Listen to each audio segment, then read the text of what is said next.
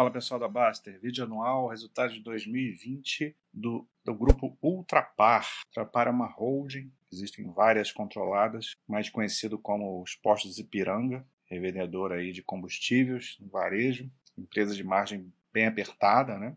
Característica desse setor. É, a empresa precisa ter um volume muito grande de vendas para não ter problemas com, com a sua margem. Então, esse é um ponto negativo aí desse tipo de empresa, tem que ter a gestão perfeita, controle de estoque perfeito, só que ela não consegue controlar todos os fatores, né? como por exemplo questões ligadas a preço de combustível. Então, em determinados momentos isso pode trazer problema para a empresa, o que vem acontecido aí nos últimos dois anos, especialmente em 2019. Né? 2019 teve uma tempestade perfeita para a empresa, no pior sentido possível, vários acontecimentos, muitos não recorrentes, que afetaram muito a eficiência da empresa, que historicamente é muito boa, diga-se de passagem, né? os últimos é, 10 anos com resultados consistentes, muito bons, e uh, começou a sofrer mais recentemente. E em 2020, quando poderia ter uma retomada, teve a questão da Covid, que afetou muito aí o setor do, ligado ao posto Ipiranga,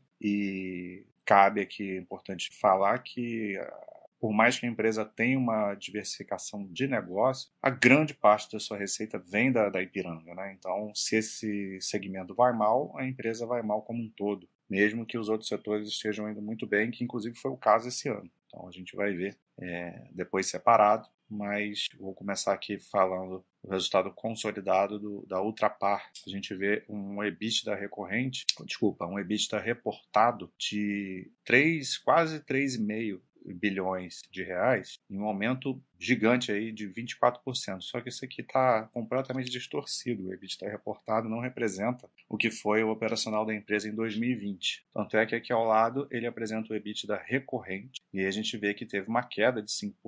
3,3 bilhões foi o EBITDA da empresa, né? E aqui ela já coloca de forma resumida né, que o Ipiranga foi muito afetado e por isso teve esse resultado. E as outras empresas do grupo tiveram um crescimento significativo, inclusive a Extra Farma, depois eu vou comentar um pouco mais, que era um problema aí, eu sempre considerei a Extra Farma um erro de investimento, né, é, por se afastar muito do core da empresa, a ideia original, que era ter as farmácias dentro dos postos para conseguir venda cruzada, aí não, não se tornou possível na prática, por questões de logística. Parece que são poucos os postos que têm as farmácias. Né? As farmácias estão em lugares que não tem muito a ver com, com os postos, ou muitas até em shoppings. Né? É, então, o plano original assim não funcionou muito bem, mas a empresa conseguiu dar uma melhorada de eficiência aí nesse segmento, aí já já a gente fala um pouco mais.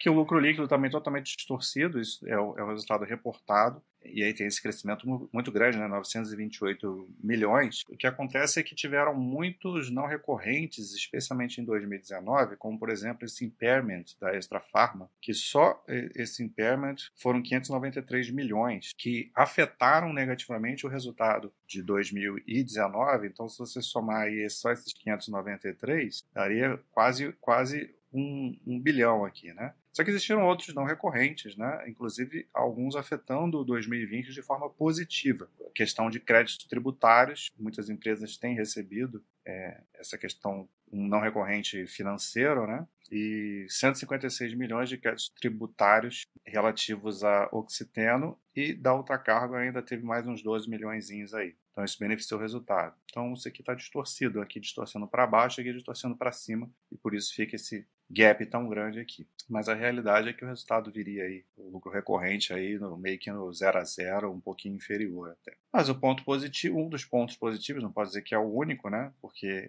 os outros, os outros negócios da empresa foram muito bem, mas o outro destaque positivo é a geração de caixa, que é sempre muito forte, é, até mesmo em anos piores, e esse ano foi muito boa, 2,1 bilhões de fluxo de caixa das operações. Então, essa gestão de capital de giro, que é muito importante, inclusive para empresas de margem baixa, conseguiu melhorar isso aí. Assertividade nos investimentos, isso ela já vem fazendo desde 2019, né? tentando ser mais criteriosa com os investimentos para é, principalmente por conta desse momento que não é muito favorável para a parte da Ipiranga. Então, uma forte geração de caixa. Parte de dívida aqui, né? A dívida da Ultrapar, que de forma absoluta ela é alta, mas ela está é, bem equilibrada para os padrões operacionais e, e, força de geração de caixa da empresa. Ficou estável a alavancagem três vezes, dívida líquida sobre o Dívida líquida de 10,5 é, bilhões, e aqui já é considerando o IFRS 16, que é uma, que é uma medida contábil que distorce o endividamento das empresas, aumentando esse endividamento por conta dos questão de arrendamento, né, os aluguéis. Então, na realidade, se você for fazer, se você expurgar isso aqui, essa dívida líquida daria uns oito e pouco bilhões e uma dívida líquida de 2,8 vezes sobre o EBITDA. Então é,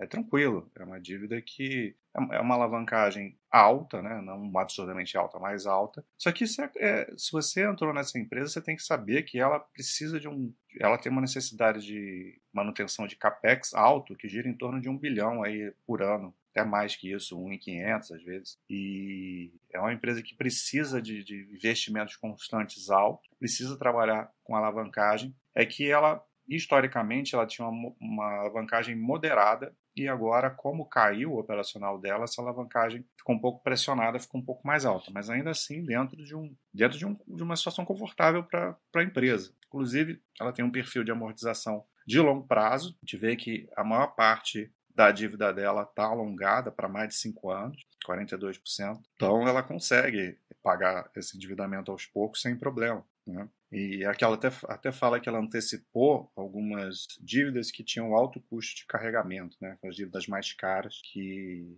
foram estão sendo quitadas, né? E mantendo as dívidas mais baratas para longo prazo. Então a situação de estrutura de capital da empresa é tranquila, tá? E aqui a gente começa a detalhar, né, os outros segmentos da empresa. A, é, a gente tem a Ultragás, a parte de, de, de gás, que é, teve um crescimento discreto de volume, né? 2%, porém é, o operacional dela arrebentou, cresceu 24%, 729 milhões de EBITDA, porque isso é eficiência operacional, né? alavancagem operacional. A empresa consegue é, fazer o mesmo um pouco mais com, com bem menos gasto. Né? Isso se traduz aí numa alavancagem operacional a gente vai ver que isso é uma característica que aconteceu em vários dos negócios da, da empresa. Né? A outra cargo teve situação parecida, é, muito embora a receita líquida também tenha aumentado muito, né? porque teve expansão de, de capacidade de, de, estoque, né? de, de carga, reajuste contratual, 19% de aumento de receita, 644 milhões. Só que o EBITDA, aí, o reportado se esquece, né? Porque tem os não recorrentes, fica muito distorcido, mas o EBITDA recorrente aumentou aí muito, né? 41%, ficando em 326 milhões. Então, teve um maior faturamento de receita, mas mais ainda, a diluição de custos e despesas gera uma alavancagem operacional também,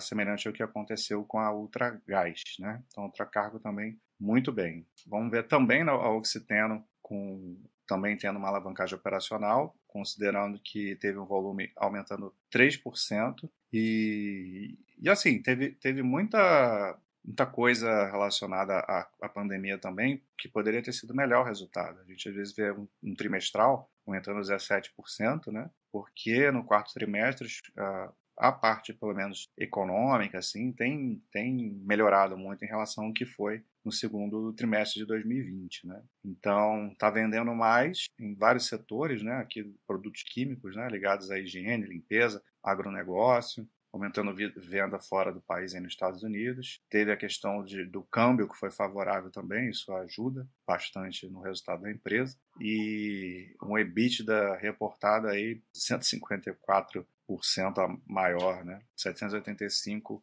a empresa entrou num outro patamar aqui de ganho que começou a ficar, se tornou até mais um EBITDA mais poderoso do que o da Ultracargo e a Ultragás ainda quer dizer, já, já, se equiparando ao que a Ultragás fazia, né? Então, Oxiteno, que era uma empresa que tinha uma, um percentual menor, né, no, no, nos resultados totais no consolidado da Ultrapar, acaba mudando de patamar aí esse ano, né? Vamos ver se ela vai manter esse nível aí. Claro que tem câmbio favorecendo os negócios dela, mas também teve essa questão do, da parte americana da Oxiteno crescendo, né? operacional propriamente dito. E aí chegamos aqui no principal negócio da empresa, o Ipiranga, que é onde está sendo o calcanhar de Aquiles ainda dela. Como eu falei, o, grande, o maior resultado vem dela, então por isso a gente tem uma empresa patinando um pouco, né? Volume ainda em queda em 2020, mesmo considerando que 2019 foi um ano fraco também, né? Então teve maior queda, só que dessa vez, olha aqui, segundo trimestre, né? No pico lá do isolamento social, da pandemia,